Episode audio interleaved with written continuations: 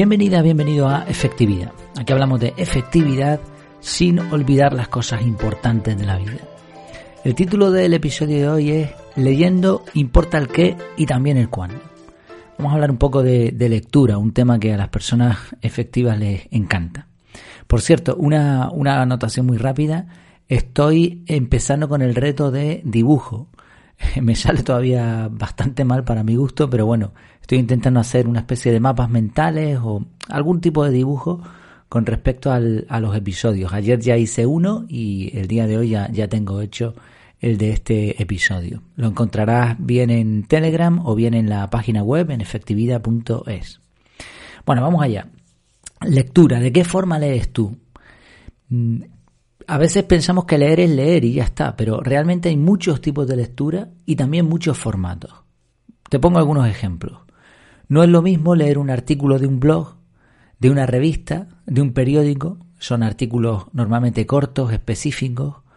No es lo mismo eso que leer un libro.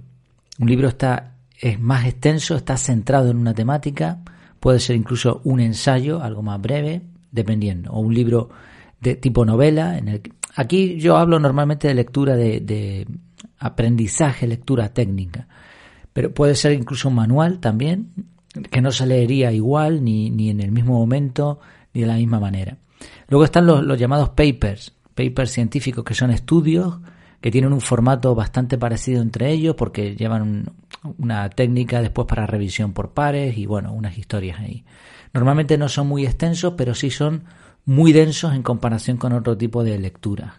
Y después están otro tipo de formas de aprendizaje que si bien no son lecturas, sí son en el fondo una forma de impartir conocimiento. No son letras que tú tengas que leer, pero sí, sí son letras que te llegan de alguna manera. Podcast, vídeo, eh, vídeos, charlas, etc. Entonces no es lo mismo el tipo de formato que se escoja para aprender y no es lo mismo la forma y el cuándo lo, lo consumamos este contenido. Te pongo más ejemplos para que, para que podamos hacernos una idea. Durante un tiempo yo aprendí muchísimo con libros, de hecho era mi fuente de aprendizaje principal. Pero necesitaba algo más específico que un libro. Así que me suscribí poco a poco a blogs especializados. Estuve al principio caí en esa trampa, entre comillas, de suscribirme a los blogs y entonces me llegaba un aviso al correo, pero eso creo que se está quedando desfasado. Entonces mm, pivoté hacia tener marcadores y cada cierto tiempo yo me iba a mi carpeta de, blogs y me ponía a leer ahí, ¿no? Con artículos. Y ahora lo que, lo que utilizo es Feedly. Sin embargo, el tema de los artículos de blogs se me quedó un poco corto. Parece que todos repetían más o menos lo mismo y cosas que ya sabía no me aportaban demasiado. Así que me suscribí a Papers científicos, con una suscripción que te puedes hacer desde Google Academics, ¿no? o algo así es. Eh, con los libros ya llegaba un momento, al ver los papers y, blogs especializados, que sentía que estaba perdiendo el tiempo. Como dedicaba muchas horas en el trabajo a conducir, en, en, carretera, lo que hacía era escuchar muchos podcasts. ¿sí? Fíjate cómo fue variando la cosa. Libros, después blogs, después papers. Abandoné los libros, eh, le di mucha caña a los podcasts. En ningún momento de mi vida recuerdo haber visto vídeos o otro tipo de contenidos que te necesitan más enfoque para, para ellos. Pero claro, vamos a suponer ahora que mi, mi forma de, de, vida cambia. Vamos a suponer que dejo de trabajar, que ya no, no conduzco y ahora paso un montón de horas en casa haciendo teletrabajo. Pues claro, ya no podría escuchar podcast, porque el podcast es una multitarea efectiva, sí, pero que requiere de una tarea de poca atención, una tarea automática con una tarea eh, de poca atención también, que es escuchar, porque al fin y al cabo tampoco estás tan enfocado como con un libro. Entonces, estas dos combinaciones, esta combinación de, estos dos tipos de tareas va bien, pero si estoy trabajando no puedo estar escuchando un podcast porque no me voy a enterar ni de una cosa ni de la otra. Ahora, en el mes de octubre, otro caso distinto, que tuvimos el reto en el canal de Telegram de leer 30 minutos cada día, me di cuenta de que los 15 minutos que hacía por la noche, que ya, ya te contaré en un episodio específico sobre el reto, pues mm, llegó un momento que noté que me sumergía en el libro. Esa constancia de todos los días, 15 minutos, empezó a tener rentabilidad. Y fíjate, me había olvidado seguía leyendo libros porque leo bastante, pero me había olvidado esos beneficios de la lectura de libros. Entonces, fíjate, diferentes momentos, diferentes técnicas, diferentes tipos de lectura y diferentes rentabilidades. Y aquí está el punto. No te aferres a ningún tipo de lectura, no te aferres a ningún tipo de aprendizaje y varía el cuándo y el cómo, el qué, el cuándo y el cómo. A veces la, la gente que es amante de los podcasts no puede vivir si, si no escucha podcast. Y está bien, porque es un formato muy agradable, estás escuchando al autor. Pero ¿y si resulta que ya no es el adecuado para ti? Bueno, pues quizá tendrás que buscar otra forma de aprendizaje. O a lo mejor estás suscrito a un blog, pero ya no te está aportando nada. Pues a lo mejor necesitas una técnica un poquito más especializada para encontrar información de más eh, de alto valor, de, de más calidad. El tema es pensarlo. Te voy a dar unos consejos mínimos para que pienses en, qué tipo de lectura, en el qué, en el cuándo y en el cómo. En mi opinión, si lo que tienes son huecos sueltos, no tienes un horario específico para aprender, sino simplemente cuando, yo qué sé, estás eh, sentado en la cola del banco esperando que te atiendan o, de pronto tienes un hueco que no sabes qué hacer y, y quieres aprender, quieres estudiar algo, pues entonces artículos sueltos. Y para eso, lo mejor, Feedly. No he encontrado algo que supere a esta aplicación. Te suscribes a los blogs que quieras y ahí te van a llegar por orden de los últimos que se han publicado. Puedes ordenarlo, puedes filtrar, puedes hacer un montón de virguerías, pero vamos, básicamente es como una especie de Twitter sin algoritmo y con artículos en vez de con mensajitos.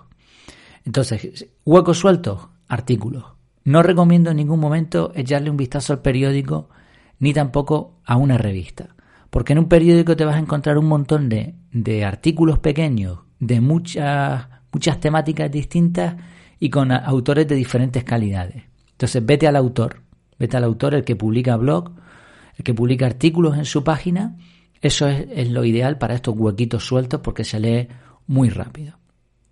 Otro momento multitarea efectiva, sobre todo si vas conduciendo mucho tiempo, pues ahí te suscribes a podcast. Yo estoy utilizando desde hace ya bastantes meses Google Podcast. No tiene anuncios y es gratuito, por supuesto, y además bastante minimalista, tiene lo que tiene que tener y punto. Entonces, todos los podcasts que puedes escuchar mientras estás conduciendo va a ser mejor que eh, ponerte la radio o, ponerte música. Bueno, si te gusta la música un rato, pues no sé, cada uno lo que quiera, pero si lo que quieres es aprender, podcast y variarlo con mm, periodos de silencio. Tercera idea, si tienes un horario constante, si lo puedes reservar, como hablábamos antes de los 15-30 minutos diarios, por ejemplo, si tienes en el ritual de, apagado por la noche antes de acostarte la costumbre de leer 15 minutitos, pues libros. Ahí no, leas otra cosa porque los libros te van a dar esa constancia, esa profundidad y beneficios, sobre todo a medio largo plazo. Y por último, si dedicas como parte de tu trabajo, de tus proyectos, dedicas un tiempo a investigación, aquí lo que te recomiendo es que hagas búsquedas, búsquedas con operadores avanzados y suscripciones profesionales. Tienes, como comentaba antes, Google eh, Academics, que ahí puedes suscribirte a los papers de las temáticas que tú quieras. O simplemente hacer una búsqueda avanzada y ahora durante 30 minutos, mínimo 30 minutos, te pones al día con la temática que necesitas, como parte de tu proyecto o de tu trabajo. Creo que además esto es fundamental y cada vez lo va a ser más, el tener un periodo de aprendizaje dentro de tus proyectos o de tu, de tu trabajo, aunque sea en una empresa. Si eh, a lo que se dedique la empresa, a lo que te dediques tú, sigue formándote. Quizá a lo mejor no te dará como para 30 minutos al día, pero sí probablemente a la semana. Y con eso el avance ya es bastante. Hay otros factores que hay que tener en cuenta como la edad, la visión, el tipo de trabajo, tu nivel de estrés, concentración, otro tipo de, limitaciones que algunas personas puedan tener a la hora de aprender. Bueno, pues todo esto hay que tenerlo en cuenta. Y en resumen, la idea final de este episodio es, lo que hoy es efectivo, mañana quizá no lo sea. Si no te aferres a ningún tipo de aprendizaje, el objetivo es aprender, lo demás son medios, son herramientas que te van a llevar a un fin. Y por supuesto, no te satures de información si no la estás aplicando.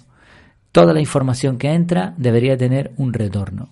son los llamados inputs y outputs. Y es necesario que haya un equilibrio mínimo entre, estos dos, entre estas dos cosas. Pues espero que te haya gustado este episodio, que te sea útil. Son episodios a veces mm, más para reflexionar, aunque he dado bastantes, bastantes opciones, pero probablemente en tu caso no sean las mismas. Así que es cuestión de darle un par de vueltas al tema y al Congo. Muchas gracias por tu tiempo, por tu atención y nos seguimos viendo. Que lo pases muy bien.